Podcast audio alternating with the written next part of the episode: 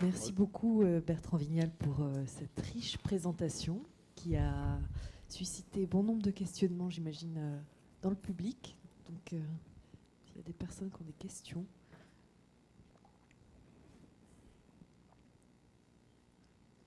Ça a été assommé, quoi.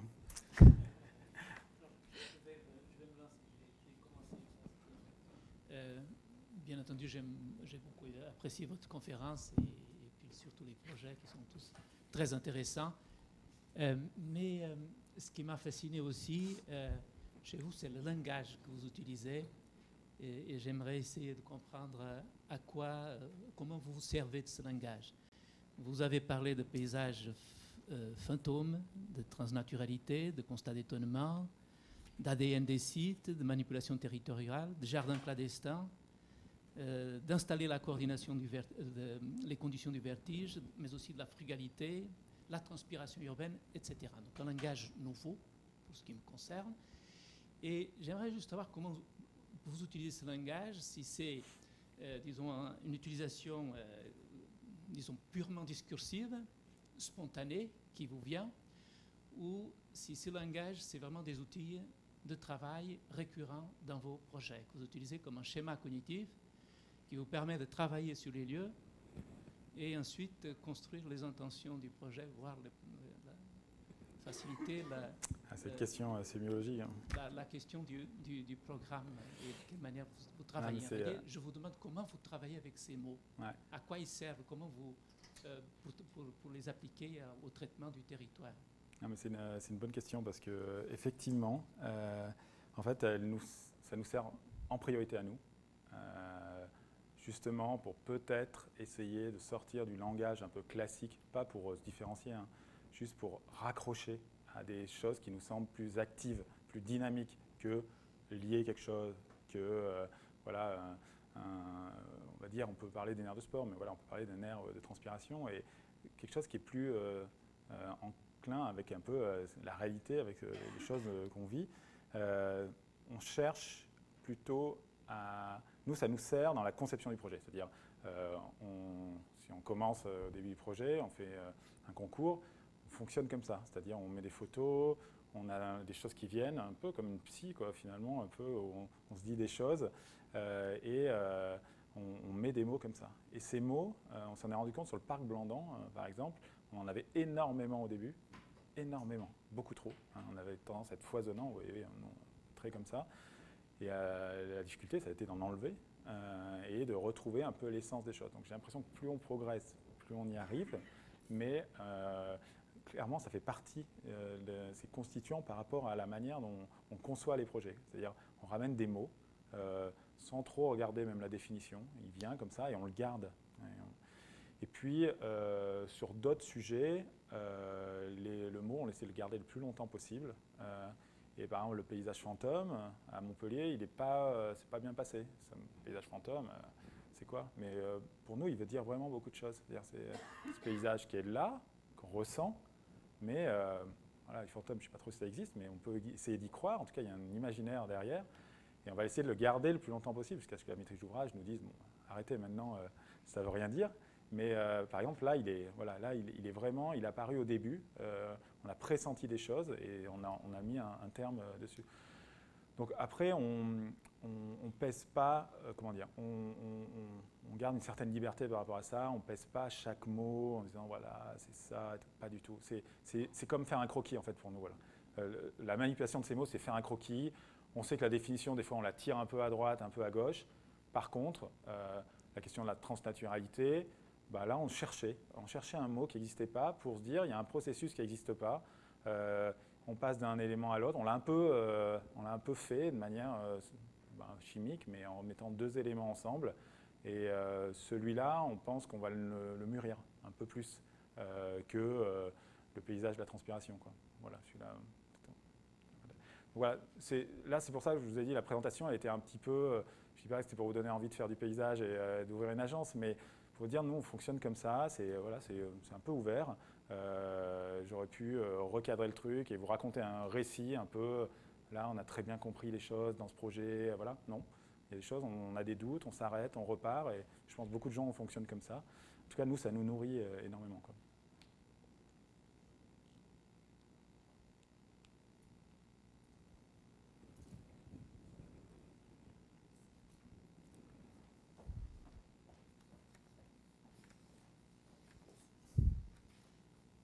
Est-ce que vous intégrez des spécificités dans l'entretien? Parce que les paysages que vous créez, finalement, sont issus de friches, sont relativement presque spontanés, naturels. Et comment on entretient ça? Et est-ce que vous avez des prescriptions pour les services Ouais. Bah, si on pouvait euh, faire des choses qui étaient moins des friches, on aimerait bien, c'est juste qu'on a accès à cette commande. non, mais euh, euh, c'est une petite boutade, mais en gros, effectivement, par exemple, là, dans le marché public français, l'argent, en fait, tout le monde veut plus d'espace vert en ville, hein, de nature en ville. Ça, c'est politiquement acquis, on est d'accord. Donc, les politiques chargent ça, et c'est normal, parce qu'on ne peut pas continuer à vivre dans ces systèmes, notamment par rapport au réchauffement climatique. Sauf qu'il n'y a pas beaucoup d'argent et on n'augmente pas le personnel pour entretenir. Égal problème. Euh, vraiment égal problème. Euh, Lyon, euh, quasiment deux fois plus de surface d'espace vert par rapport à il y a une quinzaine d'années, donc bonne politique pour essayer de rentrer, et même personnel pour entretenir ça. Donc forcément, il faut évoluer. Alors il faut évoluer sur les mentalités. Souvent avant on forçait un peu le trait, on entretenait beaucoup trop, un peu euh, c'était un peu à cause de, le nôtre, hein, c'est-à-dire euh, on taille les choses. On ne sait pas pourquoi on taille, mais on taille parce que je pense que c'était une représentation du, paysage, c'est-à-dire du, jardin classique français qui s'est transposé partout dans l'espace public. C'est un peu ma théorie. Et euh, les gens ne savent pas pourquoi ils taillaient. Ça, ça a évolué énormément. Il y a encore beaucoup de reste. Et du coup, là, on change un petit peu. On est dans un monde voilà, plus frugal, c'est-à-dire où on a peu de budget pour faire un parc de 17 hectares. Euh, on a voilà, le rapport, le ratio, il était 120 euros le mètre carré. Euh, c'est pas beaucoup. Euh, il fallait faire tous les réseaux, toutes les choses comme ça. Donc il fallait trouver des, grands systèmes. Donc c'est pour ça aussi qu'on a choisi de garder des friches, par exemple. C'était une manière de dire sur un hectare, ben, on va dépenser très très peu et on va plutôt gérer. Et puis si on plante, on plante petit et on accompagne. Donc se pose effectivement la question de l'entretien. On a fait des cahiers d'entretien euh, pour euh, après, mais on a fait en sorte que, en gros, s'il n'y a quasiment pas d'entretien, ça ne soit pas un problème. Parce qu'en gros, c'est ce qui se passe sur le parc Blandan qui fait euh, voilà, toute cette partie, tous ces douves. il faudrait cinq jardiniers, on en a deux qui viennent tous les 15 jours. Et on a beaucoup de gens qui viennent. Mais finalement, le parc, il résiste. On voit qu'il résiste, hein, parce qu'il est, un peu, rustique, mais c'était volontaire. Et euh, les plantations qu'on a mis, elles sont rustiques, elles sont costauds. C'est plutôt issu de la garrigue méditerranéenne qui est adaptée aussi au, coup de froid, donc un peu ligneuse. Et ça, c'est aussi une manière euh, de faciliter l'entretien plus tard et de se dire, euh, eh ben, on va conserver des choses et il n'y a pas besoin de venir tailler, replanter, parce qu'on sait que ça, en gros, ça ne va pas arriver. toute plante qui est, on va dire, un peu saccagée la première année, elle ne sera pas remplacée. C'est ça qu'il faut comprendre. C'est-à-dire, euh, un petit godet qui est là et puis un chien y gratte, bah, c'est fini. Il y aura toujours un trou à cet endroit-là. Euh, quasiment. Sauf une politique de si c'est vraiment trop, euh, ils vont replanter. Mais on doit s'adapter à ces systèmes-là. Et c'est ce qu'on fait par des cahiers, et puis avec beaucoup de discussions. Et en gros, les services, très tôt dans les études, nous sélectionnent les choses. Et tout le jeu, c'est de voir ce qu'on lâche et ce qu'on lâche pas. Hein, en tout cas, la manière de, le paysage, euh, transpire un peu de, ça. C'est-à-dire, euh, euh, moi j'adorerais avoir des trucs taillés à des endroits, hein, mais je sais que c'est impossible. Ça ne pas entendu, ça va être bien la première année, mais ça n'existe plus cette solution. Le cahier des charges avec il faut tenir cette haie de telle manière, elle n'existe plus. Donc voilà, il faut se faire avec, avec ça.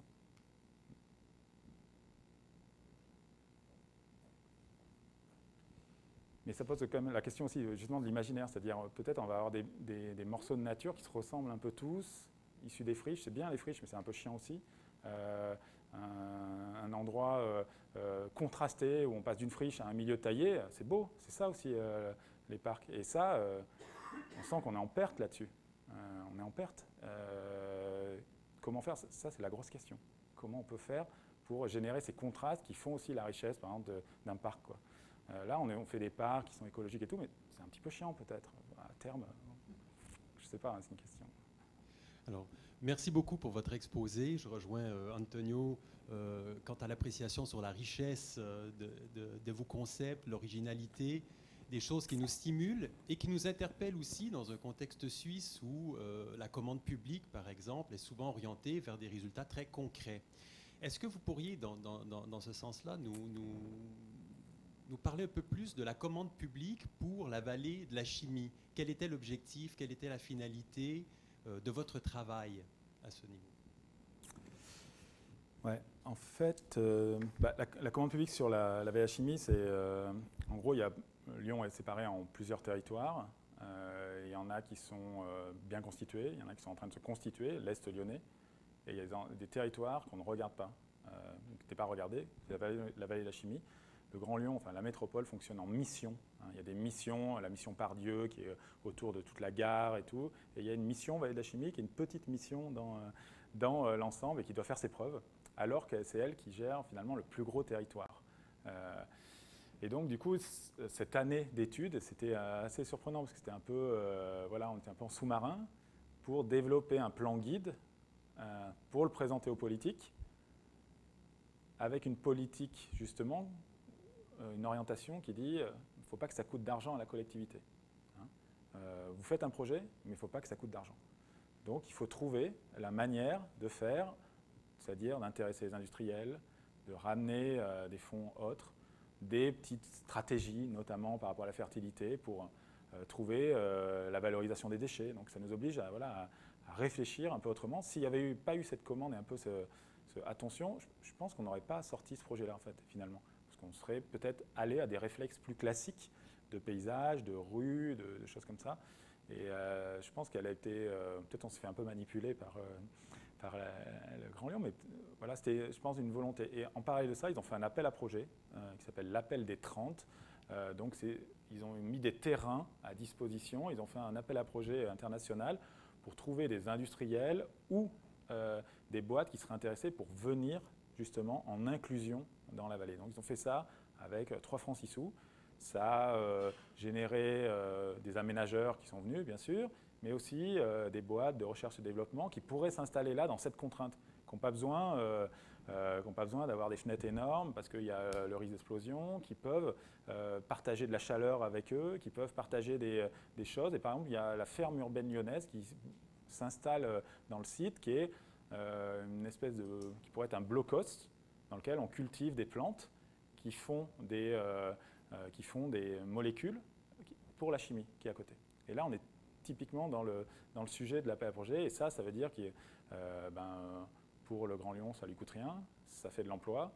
Nous, ce qu'on regarde, c'est comment on peut arriver à cet endroit-là par les transports, et quel cadre, comment on peut repenser peut-être, en cassant un peu nos réflexes, euh, l'aménagement de tellement et de sites industriels qui seraient euh, très orientés, euh, recherche, développement, chimie, peut-être un territoire, un lieu commun, repenser les choses. Donc ça, c'est surtout OMA qui est très bon dans, ce système-là mais se dire ne pas ramener, voilà ce que je vous disais tout à l'heure, ne pas ramener les codes du centre-ville dans des territoires qui sont tellement surprenants et qui bougent en fonction des politiques mondiales. par exemple, OMA nous a demandé euh, d'inventer le sol un peu miraculeux, où on prend le sol en place, on le traite, et puis on peut ça permet de mettre des camions dessus, mais aussi d'être fertile et tout.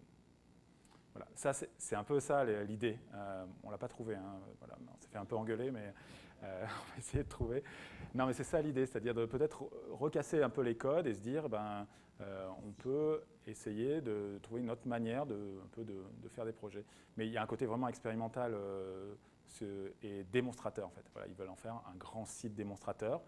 Euh, et pas qu'avec des éoliennes qui disent euh, ici c'est la chimie verte, ici c'est les choses, mais euh, voilà, de manière plus profonde, ils sont, j'ai l'impression, prêts à, aller dans ce sens-là. C'est plutôt une bonne nouvelle. Oui, j'avais une question concrète sur Lyon. Est-ce que c'est votre agence qui, qui, avait refait récemment les rives de Saône? Une partie des rives de Saône. Mais euh, comment vous avez géré le fait que les rives de Saône soient régulièrement en crue? Enfin, je me demandais comment un projet. Euh, enfin, vous, allez, vous faites des rives, vous réaménagez des rives qui mmh. vont régulièrement être, subir des crues. Ouais. Comment vous avez fait face à ça? Euh, et eh ben, ouais, nous, notre section, c'est la plus en amont, en fait. C'est la, section qui est 2 mètres en dessous des autres sections. Donc, notre section, elle est vraiment submergée. Elle est submergée par 2 mètres 50 d'eau en ce moment. Là. Il y a de l'eau partout. Bah, il y a plein de techniques. Euh, en gros, on avait une partie très étroite qui mesure entre 0, au pied d'un grand mur, sur lequel il y a des quais où il y a la route au-dessus, entre 0 et 10 euh, mètres de large. Voilà. avec souvent beaucoup de, portions à 2 mètres de large, 3 mètres de large.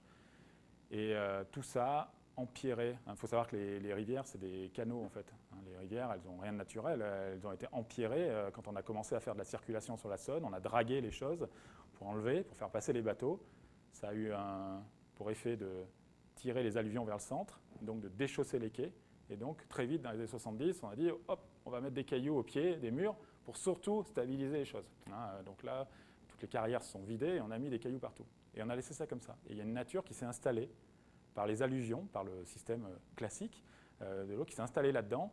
Et ce qu'on imagine et qu'on on met des mots comme nature, c'est complètement artificiel, mais ça s'est substitué. Dès qu'on tape dedans, on trouve des cailloux en dessous. Et euh, donc on avait ça à notre disposition. Et bah, du coup, nous, notre section, c'était un peu le cauchemar parce que sur le papier, c'était la plus simple parce que c'est la plus végétale. Il fallait juste faire un petit chemin à l'intérieur. Sauf que végétation en bas égale arbres partout égale 1500 euh, arbres égale 2 euh, millions de racines et euh, enracinés vers l'arrière. Hein. Les, végétaux sur les bords des rivières sont enracinés vers l'arrière le plus souvent pour boire au bord et puis ils s'accrochent vers les éléments les plus solides. Donc dès qu'on fait un chemin, on décaisse, donc on tape dans les racines, donc les arbres ne tiennent pas. Donc il a fallu faire par exemple des processus d'enrobage de chaque racine pour faire passer un chemin dessus. Du coup, c'est devenu finalement un système assez complexe pour juste faire passer un chemin.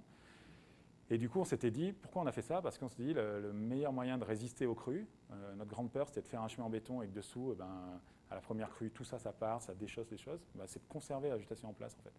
Et donc, le gros sujet du projet, ce n'était pas un projet AutoCAD, c'était pas un projet de... On a fait tous les plans parce qu'il fallait les faire pour les études, mais on aurait pu commencer les travaux directs, et c'était un projet de site, C'était un vrai projet de chantier où on relève mètre par mètre les choses, et grâce aux techniques de génie végétal, c'est-à-dire de stabilisation naturelle euh, des berges, par les plantes, par les systèmes racinaires, eh ben, on arrive à faire des choses incroyables pour tenir euh, les choses, même si euh, s'il y a de l'eau dessus. Et, puis, et après, quand on regarde les modèles hydrauliques, on se rend compte que ce n'est pas le cas dans d'autres rivières, mais dans celle-là, les vitesses sur le bord sont très faibles en fait. Donc ça érode pas tant que ça.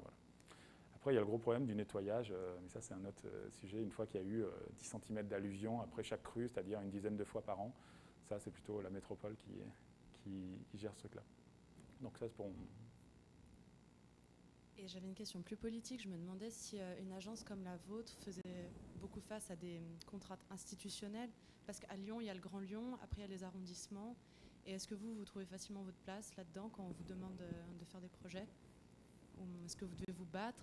Comment ça marche euh, non, c'est. Euh, Lyon, c'est. C'est plutôt, c'est plutôt assez il y a, euh,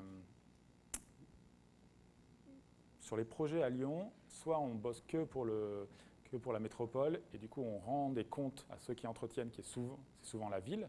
Euh, par exemple, le parc Blandan, c'est mené par la métropole, le projet, mais ensuite c'est rétrocédé à la ville. La ville intervient énormément dans les études pour dire, moi je ne sais pas gérer ça, je ne sais pas faire ça, euh, cette passerelle, comment on la gère, comment on fait ça. Voilà, donc il y a du, va dire du réglage, mais la puissance de la métropole permet aussi de faire passer des choses et de porter des choses qui seraient peut-être plus difficiles euh, si on était juste au niveau euh, de la ville où les services peuvent avoir des fois une influence qui est un peu plus... Euh, c'est normal, ils défendent leur précaré, ils savent qu'ils ne seront pas plus nombreux pour entretenir et c'est compliqué. Donc, en tout cas, dans les projets qu'on a eus, l'équilibre à Lyon est assez bon peut-être eu de la chance. Euh, on a fait un autre parc pour la ville, Clolaya, là où euh, un moment je suis en photo dans le, trou. Là, euh, là c'était que pour la ville. Et, ça se passe, on n'a pas trop subi ça. On le subit dans d'autres, plus difficilement dans d'autres villes. Mais je crois qu'on a plutôt de la chance pour l'instant.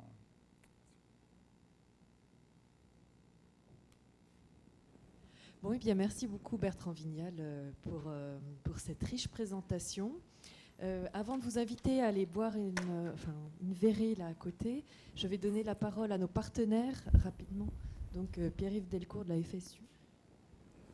Simplement deux mots, pour vous remercier d'être présent ce soir, pour, écouter notre premier conférencier dans le cadre de, de ce cycle dont le thème me semble tout à fait d'actualité, tout à fait passionnant.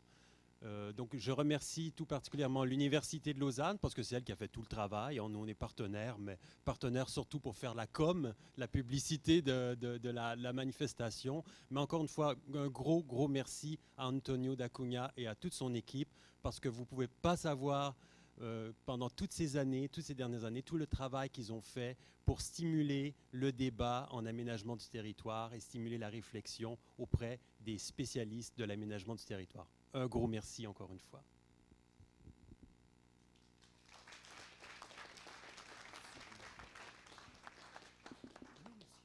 Je vous invite plutôt à, prendre l'apéritif qui vous attend derrière la porte. Merci beaucoup, c'est très sympa.